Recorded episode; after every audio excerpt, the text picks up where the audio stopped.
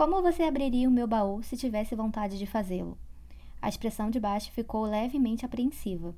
O seu baú tritrancado, Reche? Volt olhou para o aluno, depois deixou escapar uma risada borbulhante. Meu quê? perguntou incrédulo. Bate enrubesceu e baixou os olhos. É como penso nele, resmungou. Em matéria de nomes, Volt hesitou, com um sorriso bailando na boca. Bem, esse é coisa de livro de histórias, não acha?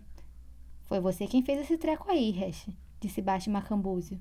Três fechaduras, madeira chique e tudo mais. Não é minha culpa se parece coisa de livro de histórias.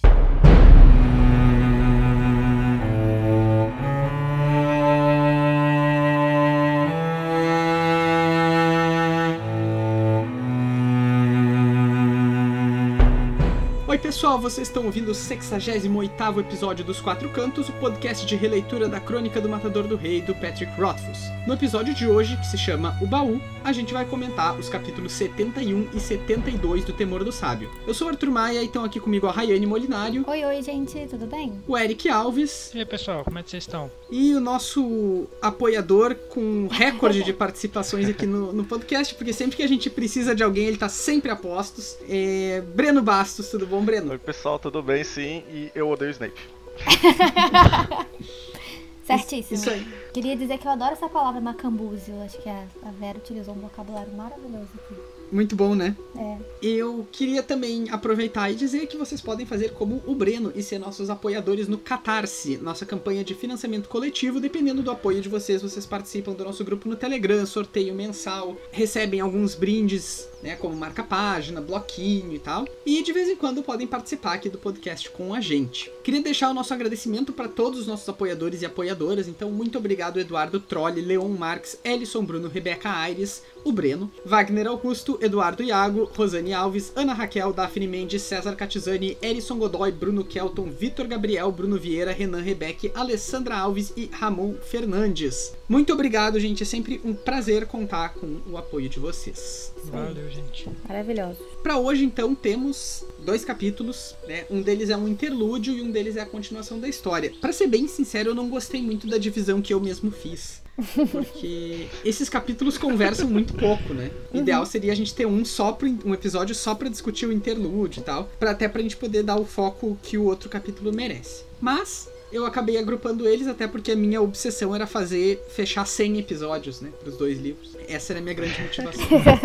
É o, to- é o- é o toque, né? É, cara, fica muito legal, né? Terminado o episódio 100, assim, a leitura desse livro. Claro que depois a gente ainda vai fazer mais coisa, que ainda tem livro da Aure, tem os outros textos, né? Tem o Mas terceiro fechado. livro que um dia vai Terceiro sair. livro, né? Ah, isso, com isso eu não estou contando, mas pode ser, vai ser bem legal. Vamos ver quem termina primeiro, né? É, Acredito que a gente. Acho que a gente também. Mas vamos lá. Capítulo 71, um interlúdio chamado O Baú Tritrancado. Vocês percebem, né, que o Basti é o análogo encantado aos gaúchos, né? Ele achou que é um baú tritrancado. É tri é bom. Aham. Não, é, é vocês estrangeiros tentando nos imitar. A gente não fala isso. A gente fala tribom. É, é tribom, né? Isso aí. Bom, esse capítulo começa então com o Kvof parando a história, né, abruptamente, porque tem alguém chegando na marca do percurso. E quem tá chegando é o prefeito de Naugures, um cara chamado Lent. Ele quer usar os serviços do cronista e tal. E aí eu descobri umas coisas, uma coisa, na verdade, interessante. Tem um, um diálogo bem anterior nos livros que o Simon fala sobre fazer alguma coisa com a bebida do Ambrose. E quando ele fala isso, ele usa um verbo em inglês que é o verbo lenting. E aí eu vi alguém no Reddit falando, eu não sabia o que era lenting, uma pessoa que é falante de inglês mesmo, né? Tipo, não fazia ideia do que que era isso e foi pesquisar. E lent é um verbo muito específico, que é botar urina velha numa bebida. Nossa. Caraca. tem que ser velha. Sim, tem que ser velha. É, é, tipo, Será que é tem bem uma palavra específico. pra nova? Talvez. tem, tem várias possibilidades, né? Várias receitas aí pra. Então tá, né? E, ah, e, e aí o que, eu- o que esse cara ponderou, que eu achei muito interessante, é o seguinte: o Patrick Rothfuss conhece a palavra Lent. E ele bota o nome de um personagem de Lent. E justamente um prefeito desse lugar que é todo meio. Uh, na Algures é tudo meio exagerado, né? Tudo meio. Os personagens, tipo o velho Cobb, é todo mundo meio pastiche, assim. Estereotipado, É, né? Sim. E aí logo a gente descobre também que é porque o prefeito tem filhos com uma pessoa que não é a esposa dele, né? Ele tem A filhos viúva. bastardos e tal. Com a viúva. Com a viúva alguma coisa, né? Então, uma coisa parece ser meio uma piada com o nome do prefeito, né? Parece ser meio. um- E Um trocadilho, né? é, exato. E aí eu vi também algumas pessoas discutindo, porque a gente já estabeleceu nas nossas especulações aqui que Naugures fica em Vintas, né? Uhum. Aham. E aí eu vi algumas pessoas discutindo o fato de que Maer e Mayor parecem ser palavras que derivam do mesmo lugar. Então as pessoas estavam tipo, será que é em Vintas? Será que teria um Maer e um Mayor? E Até porque parece que no audiobook as duas palavras são lidas iguais, alguma coisa assim. Mas não me parece nem um pouco impeditivo, né? É. É, podem ter palavras, lugares próximos que tem palavras semelhantes. Ou não tão Pois é, próximos justamente. assim, mas é comum. É tipo beach e beach, que se você fala, fala dá pra falar mesma, da mesma forma, né? Escreve quase da mesma forma, tem significados diferentes, né? É, exato. E nesse caso são significados até próximos, né? Porque, Sim. tipo assim, tu tá falando de dois cargos políticos, dois cargos né? de autoridade. E, e se a gente lembrar, Maier, na verdade, é uma abreviação de Maiershon, né? O que Wolf usa Maiershon, umas poucas vezes no livro. É, seria tipo um cognato, né?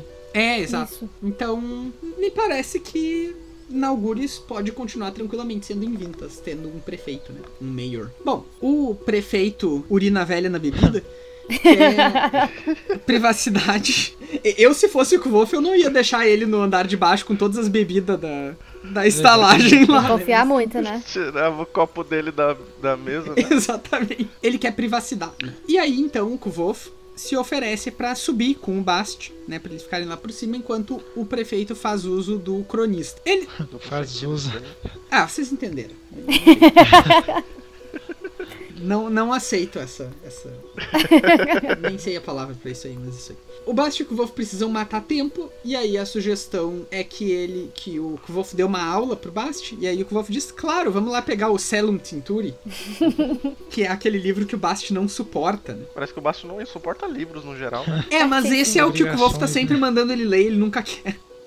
Tipo, mandar um ateu ler a Bíblia, né? Tá certíssimo. Lê pra quê, gente? Eu, hein? É, exatamente. Perdendo tempo.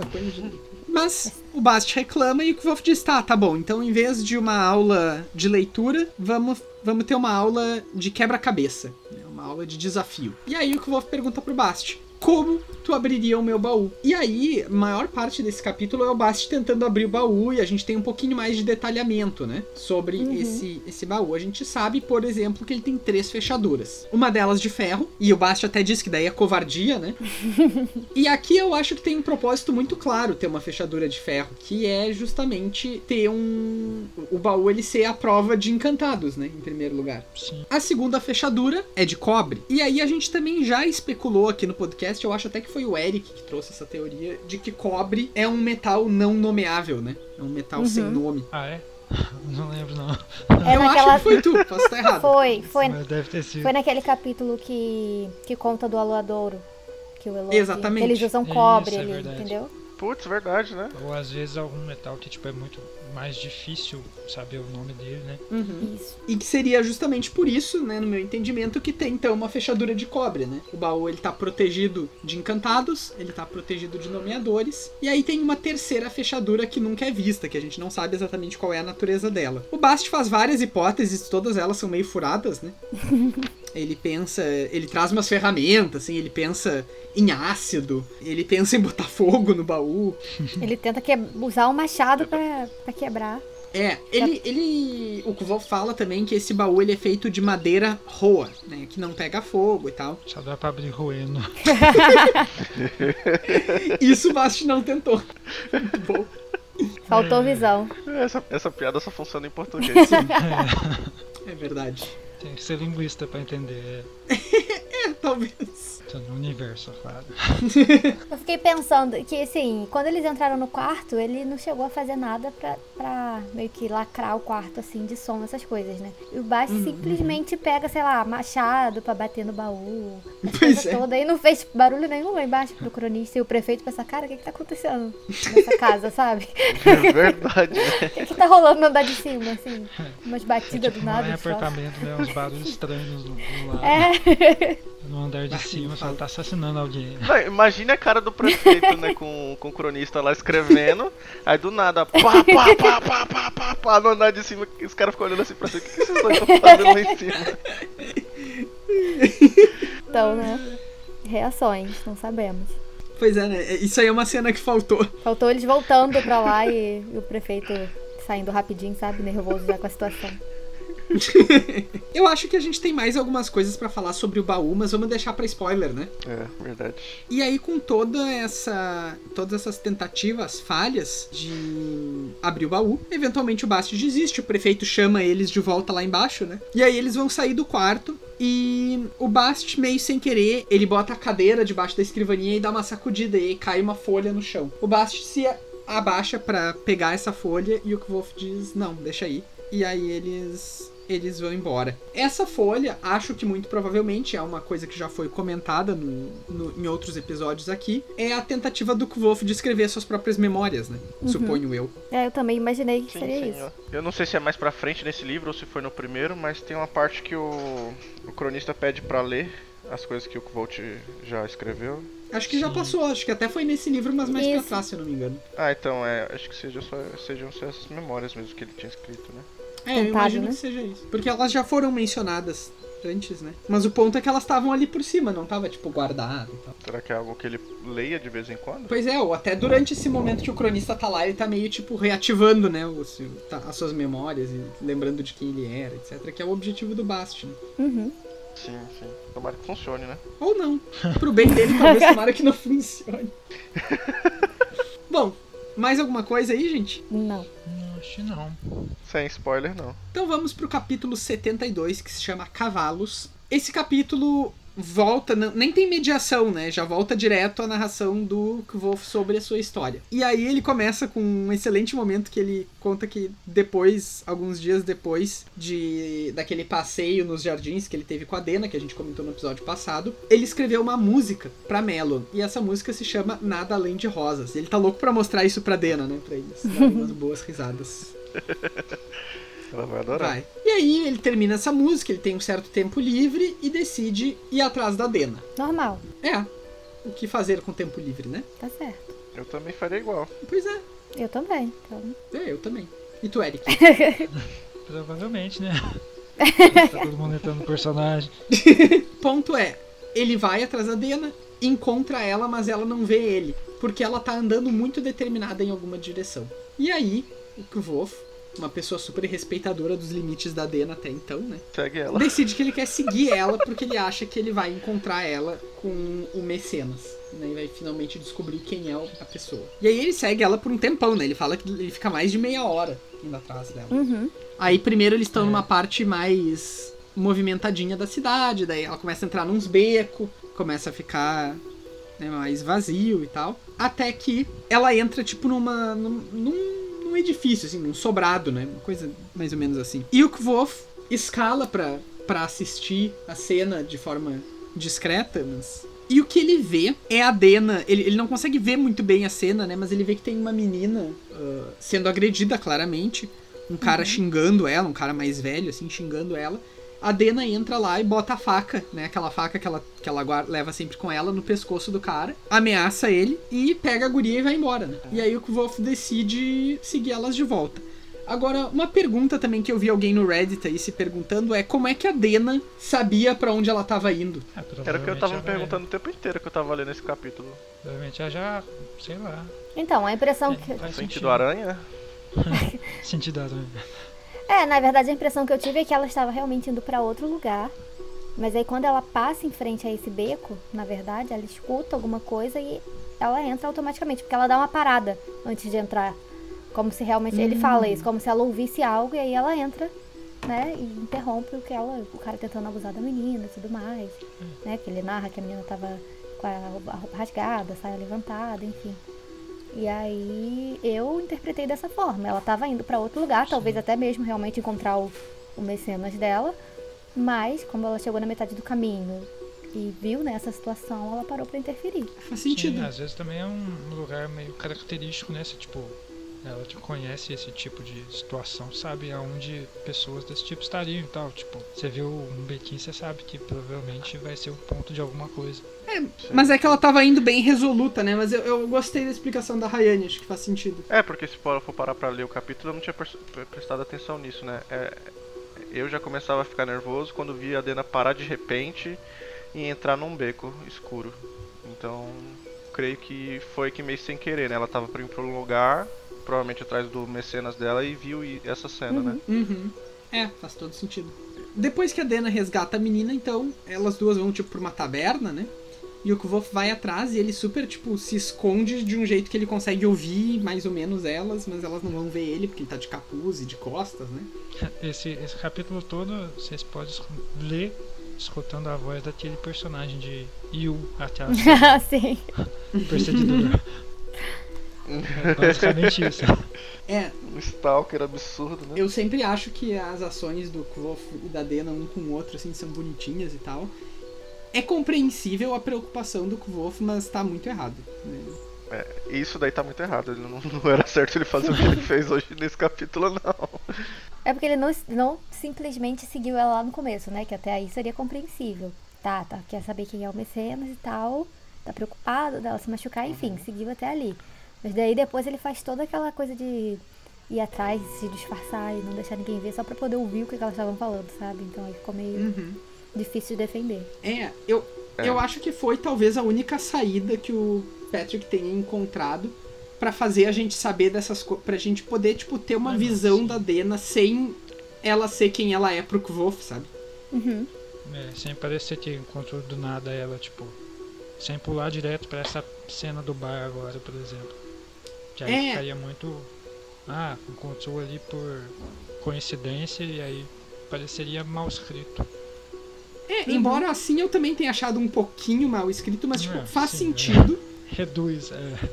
Me, me incomoda um pouco, aliás, me incomoda bastante a atitude do Kvolf aqui. Sim, sim.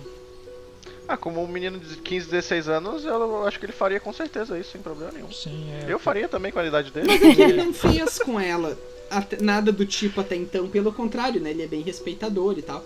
Eu, eu sei que tá Uhum. tendo um processo aqui, que daí na sessão de spoilers eu falo um pouco mais sobre isso, né? Mas eu Sim. acho que ele. Acho que ele errou feio, assim. Sim, não, isso com certeza. O que eu te dizer é que, tipo, narrativamente é, fica mais bem escrito eles tomar uma atitude errada do que simplesmente, sei lá, trombar com ela no mesmo bar Sim, sim, é verdade. Não, com de uma certeza. cidade gigante. Fica igual aquele ditado que o Kilvin falou uma coisa uma vez pra ele, que é fazer a coisa errada do jeito certo ou fazer a coisa certa do jeito errado. Uhum. Ele tá fazendo a coisa certa, que seria o quê? Querer proteger a Dena, né? Indo atrás dela pra ver quem é o mecenas dele, dela, né? Mas fazendo do jeito errado, que é seguindo ela igual um doido Stalker. Sim, Eu é. acho que é só errado pelo jeito errado mesmo. É, é porque nesse Só caso, na verdade, ele nem consegue, e nem chega perto de conseguir o que ele queria. Ele tinha uma boa intenção. Só que De dado boas momento intenções, o inferno tá cheio, né? É, exato. E como tu tinha falado antes, tem um certo momento que ele percebe que ele não, não é aquilo que ele vai ver. Que seria a coisa que, tipo, tá, dá pra pensar assim que ele tá tentando proteger e tal. Nesse caso, depois que ele percebe que ela não tá indo encontrar com mecenas mais, que ela tá resgatando uma outra pessoa e tal, ele ficar por ali, qual é o objetivo? Né? O que, que ele, ele tá protegendo ela de alguma forma? Porque parece que não, ele só tá aí realmente bisbilhotando, né? Sim. Sim. É, Se ele tivesse só ah, seguindo ela pra saber a questão do mecenas, já estaria errado. Mas teria essa, né, tipo, teria, teria um pequeno atenuante, que é tipo assim, tá, ele tá preocupado, não sei o quê. Mas depois, pra mim não tem mais o atenuante, né? Ele insiste no erro. Uhum. E tem uma coisa que eu acho assim, que provavelmente foi da escolha do Patrick mesmo escrever dessa forma, né? Porque tá assim no livro, que é o fato de que a gente não sabe nada do que a menina tá falando. A gente deduz pelo que a Dena diz, porque ele não consegue ouvir a menina. Tipo, ele tá sentado perto, a Dena escuta o que ela fala, porque ela fala bem baixinho, sussurrando, mas ele não consegue ouvir nada. Então, assim, ele não entende nada do que a menina fala. E, tipo, é só mesmo, é, como o Eric falou, um recurso narrativo e que Pra Tem- gente conhecer esse lado dela, né? isso. E isso fica nítido quando eles escolhe, né? Que foi uma escolha dele, não colocar palavras na, na boca da própria menina que tava ali passando pela situação de, junto com ela. É praticamente um monólogo, não chega a ser um diálogo. Porque não tem a É. outra pessoa falando.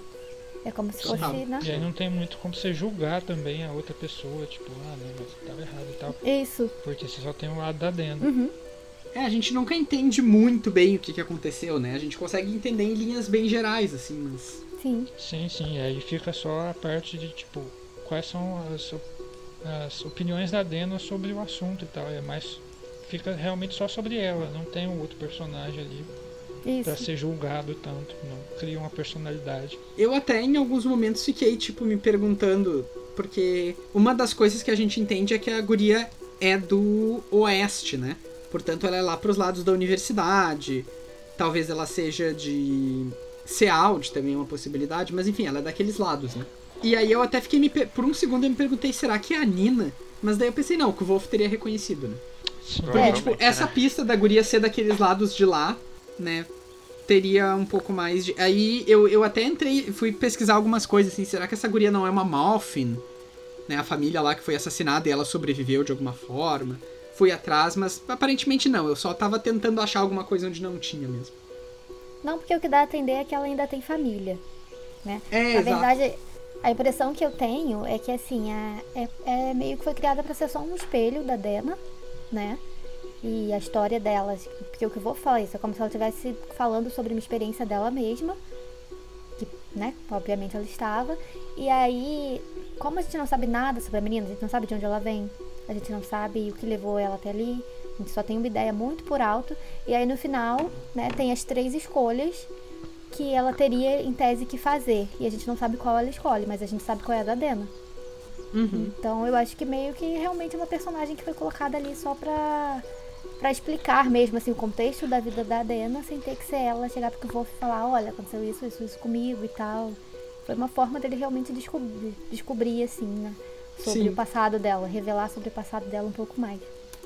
É, eu concordo contigo. O que me deu um, um certo alerta dessa vez é isso dela especificamente vir de uma região que a gente conhece um monte de gente lá, né?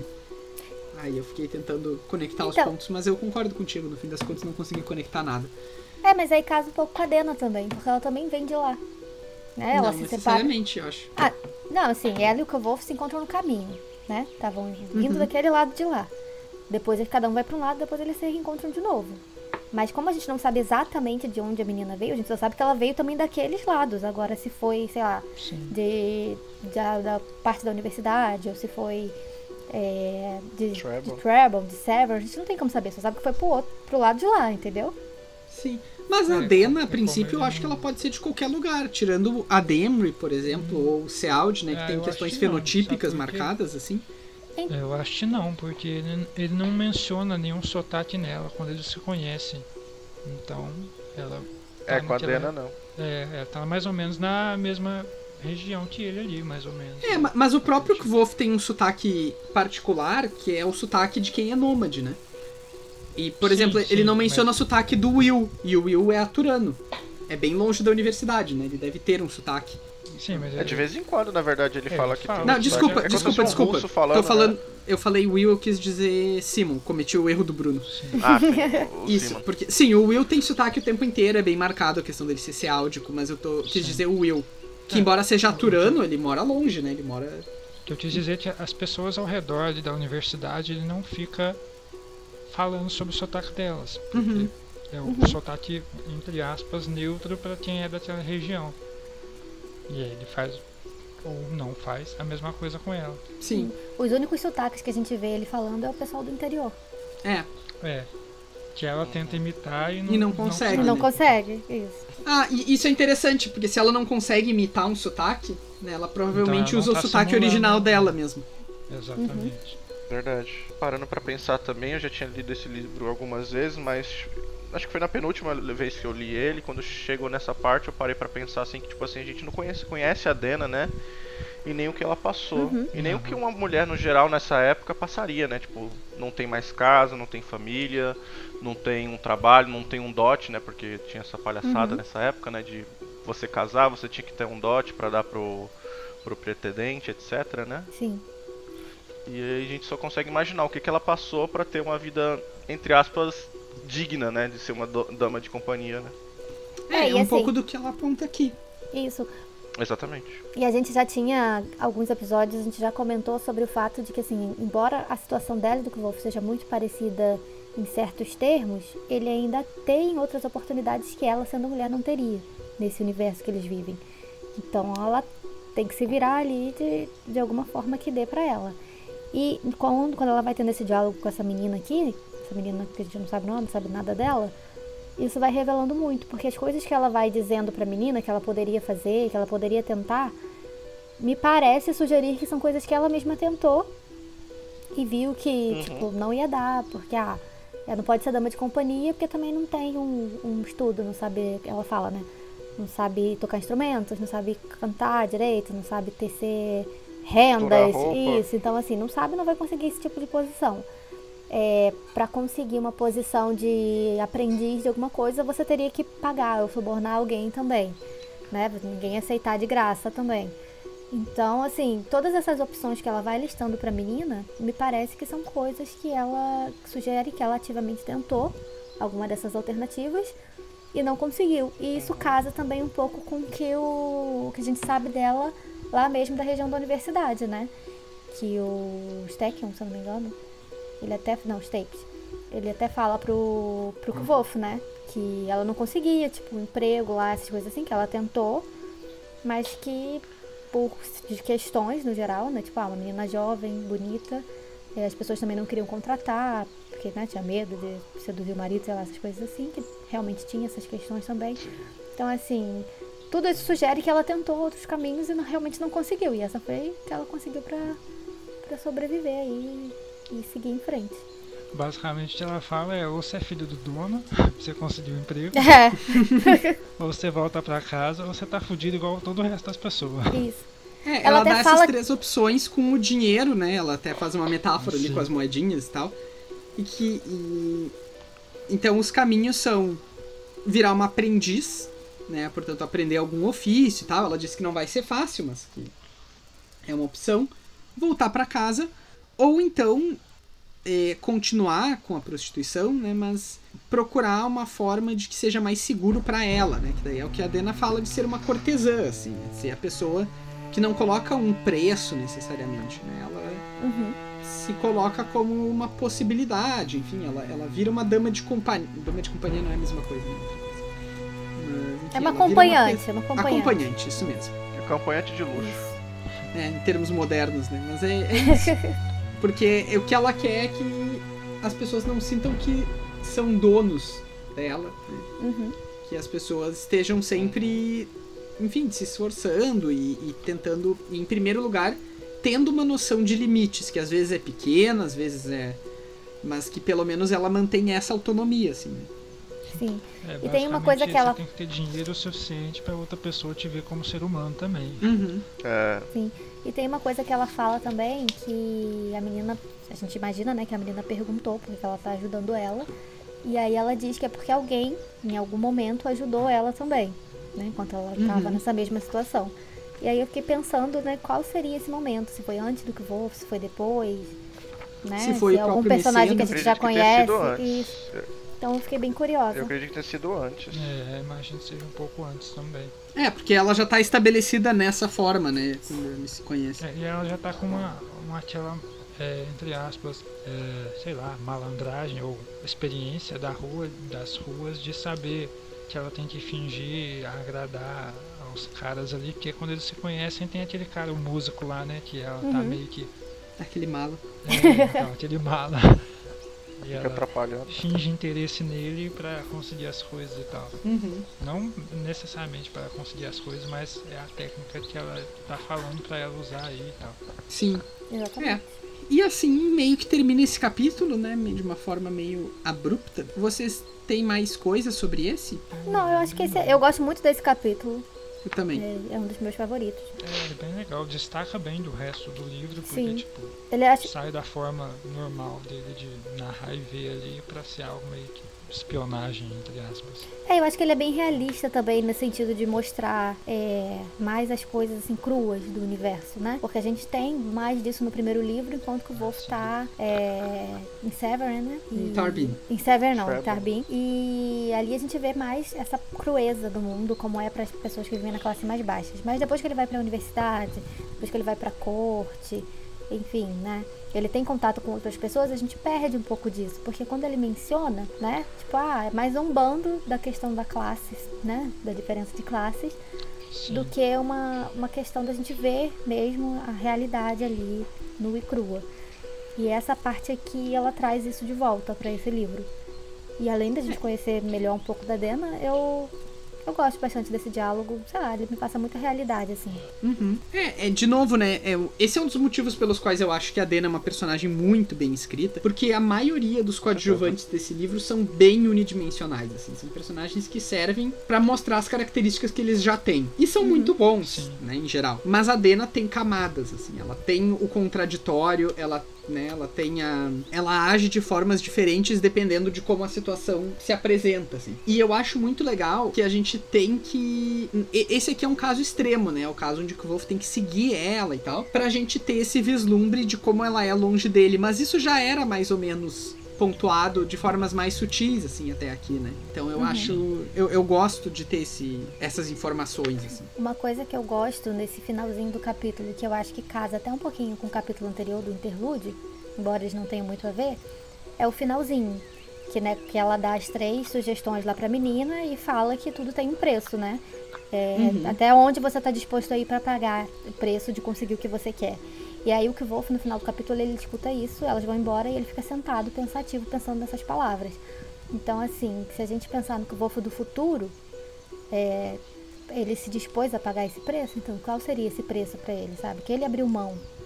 Sim, que isso é poderia é ter ligação, né, com ele ali, com o baú dele, com a história dele, né, com o momento que ele está vivendo. Então, é uma pontezinha pequena, mas eu acho que é a única coisa que que me chama a atenção assim em relação a esses capítulos serem um após o outro. Sabe que foi exatamente isso que eu pensei quando eu dividi o episódio assim, né?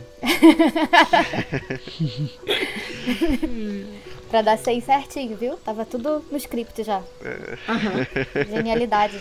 Só para comentar também, Arthur, é, em relação a esse capítulo, né, como a própria Rayane disse, é, eu creio que por pela Dena ser tão diferente do, do restante das pessoas, né, de ter essas camadas, ter essa profundidade, não, não ser tão estereotipado em relação ao, ao restante das pessoas, tenha feito com que ele se apaixonasse por ela e ele endeusasse tanto ela no, no presente, né, tipo, ela ser a mulher que está no, no no, no background, esperando para aparecer, igual quando ele vai fazer, ele vai começar a contar a história quando uhum, ela vai uhum. aparecer pela primeira vez e eles cantam juntos, né? Então acho que esse deve ser um dos um das coisas que deve deva ter deva ter contribuído para ele se apaixonar por ela, né? Com certeza. É, e o que eu acho interessante é que assim, ele tá contando essa história pra gente, né? Então, ao mesmo tempo que tem uhum. essa questão ah, de colocar no, back, no pedestal e tudo mais, essas partes dela são muito verdadeiras, assim. Ele não está narrando uma, sim, uma visão é, que ele idealizou dela ali, igual às vezes as pessoas, né, teorizam e tudo mais. Ele está narrando uhum, ela falando uhum. uma coisa totalmente dura de se dizer, né? Não é a primeira vez que ele narra ela falando, né, sendo um pouquinho mais dura nesse sentido e falando mais verdades assim. Então, ao mesmo tempo em que, que ele tem essa, essa paixão por ela e, e talvez até um pouco de idealização mesmo, ele também é uma personagem que é muito real nesse sentido. Uhum. Porque não, não fica só nessa parte da idealização. Tá aí, tipo, a realidade tá aí. O que ela é, é isso, e independente Exato. dela ter os segredos dela ou não, tá mostrando aí, entendeu? Parte boa, bonita, parte feia. É isso aí. Bom, vamos pro spoiler então? Vamos. Então, se vocês não leram o resto do Temor do Sábio, a música do silêncio, a árvore reluzente, How Old Holy Came to Be, o prólogo de As Portas de Pedra e qualquer outra declaração do Patrick Rothfuss ou outra fonte que a gente possa ter acesso, parem de ouvir por aqui que agora vai ser cheio de spoilers. Deixa eu começar por uma coisa que é bem breve, mas que é desse último capítulo, que tem a ver com essa atitude do Kvolf de decidir seguir a Dena. Kvolf vai cometer três erros que ele. Só? que foi? Só? É só? Só não, três? não. Aqui, né? No último É parágrafo. só nenhum capítulo, né? Porque se a gente juntar tudo. Não, o Kvolf vai cometer três erros em relação a Dena, que eram coisas que ele tava tentando não fazer e tentando, tipo, sendo atento ao espaço e à privacidade dela. O primeiro é aqui, Ah, sim. sim. quando ele segue ela. O segundo vai ser no capítulo seguinte, quando eles vão brigar. Verdade. É, nossa, já no capítulo seguinte, já que eles vão brigar? Sim. Caramba. E o terceiro, que é o pior de todos pra ela, é lá no final desse livro, quando ele fica tipo, ah, não vai embora, fica aqui, não sei o quê, né? E que daí ela vai e eles terminam esse livro afastados, assim. Então, eu acho que essa atitude do Kvolf, ela não tá isolada. Ele tem os motivos de- dele, que é tentar proteger ela, mas a princípio isso é o que todo mundo tenta, né? Sem dar essa autonomia, sendo que ela tem, ela sabe viver, né? Ela tá, tá aí. É meio que a gente tá vendo o ponto de Provavelmente vista melhor do dele. que ele, Isso que né? eu ia falar. E É. provavelmente É, desde antes dele, né? Então, Sim. Exato. É meio que a gente tá vendo o ponto de vista dele dando as justificativas que os outros caras também dão pra agir do- como agem. Uhum, justamente. Verdade. Então, enfim, acho que o Kvolf aqui ele tá, tá começando nessa sequência de, de erros Burrice. mesmo. Mais alguma coisa que tem a ver com esse capítulo, Dena e tal? Agora, deixa eu verificar, mas eu acho que eu não tenho, não. Só pra engrandecer o quanto que a Dena é foda, eu adoro ela. Apesar de odiar o, o Volt e não conseguir encontrar ela quando ele quer. Sim, Culpa dele também que fica sumindo, não vai nos encontros que ela marca. É verdade. Otário. sim, é, o cara quase foi, morreu queimado. Aí, como é Ele que tu sabe que ela não quase queimado. morreu queimada também quando ela não foi? é. Aliás, eu acho que ela nunca, Ela nunca Furou, falhou com ele. É, ele que fura sempre. Ela sempre aparece. quando eles marcam. Não, mas ela depois ela vai embora e some por 3, 4 dias, uma semana, um Ué, mês. mas ela vai ficar não fazendo o quê? Ele marcado, sumiu né? também. É, e quando ela some, ela ainda deixa recadinho pra ele. é Vou ali e verdade. já volto. Nossa, verdade, É. né? Nossa, então a gente tá vendo pro lado do Volt, sendo que ele é uma filha da mãe que não faz e tá culpando, colocando a culpa nela. É. Exatamente. Tóxico. Nossa, tóxico. Eu acho que é um bom ponto pra gente, tipo, notar e entender o, o jeito dela ser tão esguia, esquiva com ele, tipo, nos todos os encontros anteriores. porque, Tipo, é, acho que é um capítulo que as pessoas que não gostam dela não prestaram muita atenção. Acho que não mesmo. Uhum. Agora, eu me lembrei de uma outra coisa que a gente tava discutindo, que uma pessoa ajudou ela e tal, né? Uhum. Tô me lembrando que lá no final do Temor do Sábio, também nesse mesmo capítulo que, que eles se afastam, ela comenta sobre alguém que magoou muito ela, né? Mas que era alguém que ela confiava muito. Ela fala que tinha um menino, assim, que ela tinha. Que foi antes do Kvolf. É, isso eu acho que casa até também com o que ela tá falando com a própria menina. Porque que a menina tá contando a história dela, ela meio que dá a entender isso. Ela conheceu alguém, algum cara que convenceu ela a ir fugir, alguma coisa assim. E aí a Dana até fala isso, né? Ela fala assim, ah, sempre tem, sempre tem um desses e tal. Então assim, Uhum. como sempre parece que ela tá falando de experiência própria, é basicamente isso. Ela contou aqui a história dela e depois ela endossa falando pro Kvolf meio que, né? Um pouco desse trauma que ela tem, assim, essa dificuldade de confiar e tudo mais. Apesar de que ela confia bastante nele, assim, dentro do possível. Pois é. Não que ele mereça.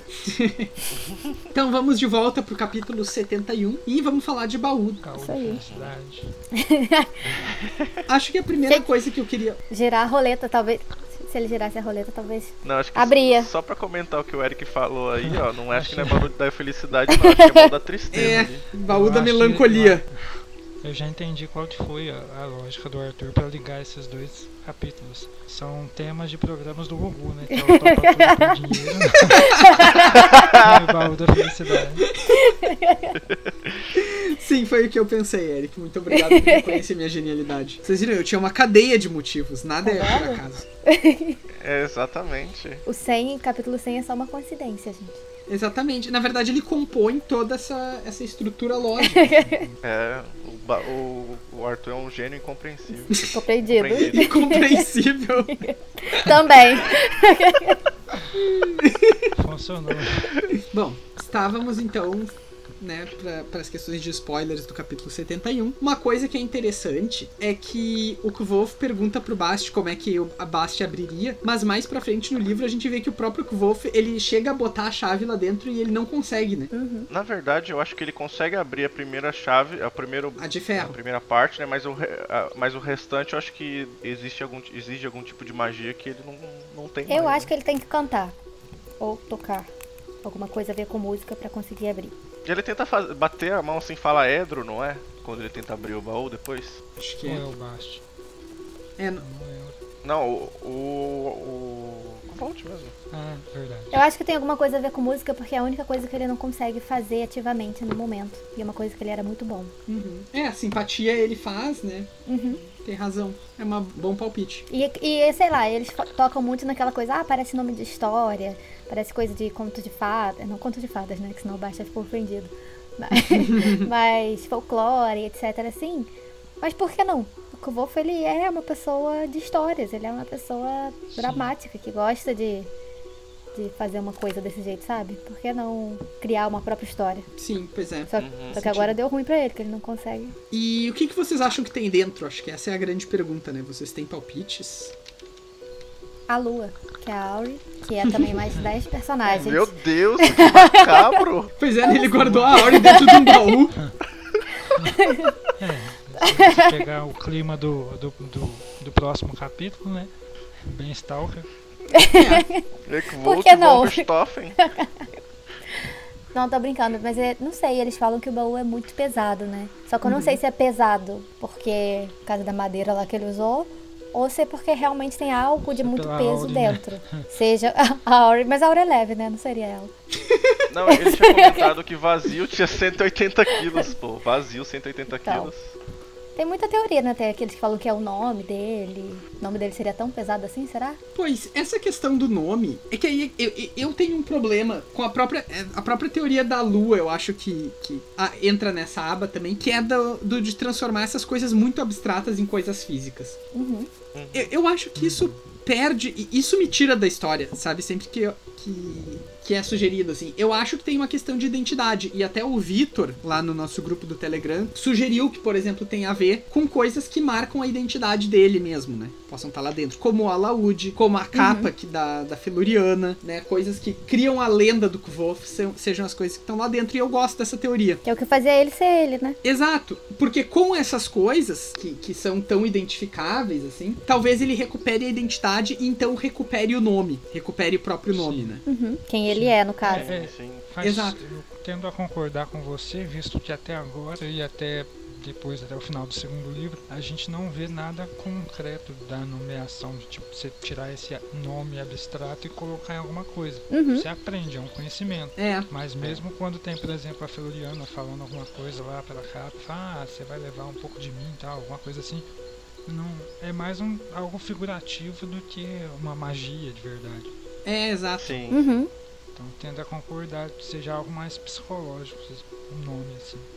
E faz sentido ser as coisas Tanto- que ele. Ah, desculpa, Breno, pode falar. É só ia complementar o que o Arthur Tá, falou. peraí, Breno, que- Breno. Começa a frase como se vocês não tivessem falado juntos. é, complementando o que o Arthur falou, tem uma parte, eu não sei se é mais pra frente no- nesse livro ou se foi no primeiro que o Bast fala que o Volt tá preso dentro dele mesmo. Quando ele começa a é, fazer um papel, né? é, começa a interpretar um papel, ele começou a interpretar o, o croni, o- desculpa, o como é que se fala? O dono da taberna, da taberna, né? não, é. o taberneiro, isso, ele começa a inter- interpretar um papel de taberneiro e, e fica nesse papel por muito tempo que depois ele começa a acreditar que ele é o taberneiro e o Kvolt, que tá dentro daquele baú, se perde, né? Que as coisas dele, que eu, que eu acredito também que esteja lá dentro, ele tá preso lá dentro e ele não consegue mais tirar e, tipo, tá- tanto figurativamente dentro do baú quanto dentro do próprio Kvolt, ele tá, pre ele tá preso ele não consegue se libertar, né?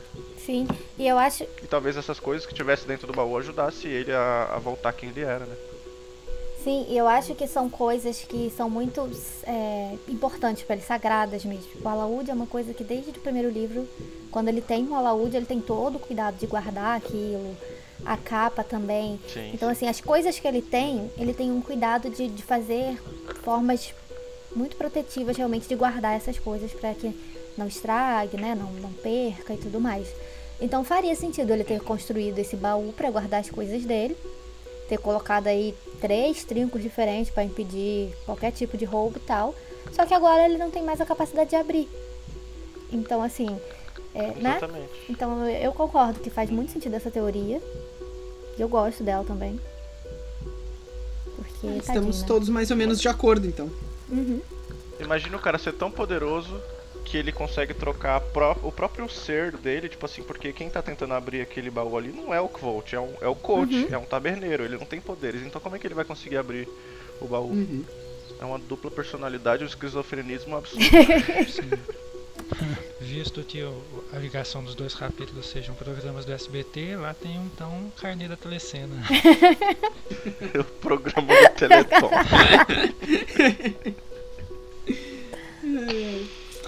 Tá, pessoal, a gente vai ficando por aqui com o nosso episódio de número 68. Queria fazer mais uma vez um agradecimento ao Breno pela disponibilidade de sempre por estar aqui com a gente, é sempre muito legal.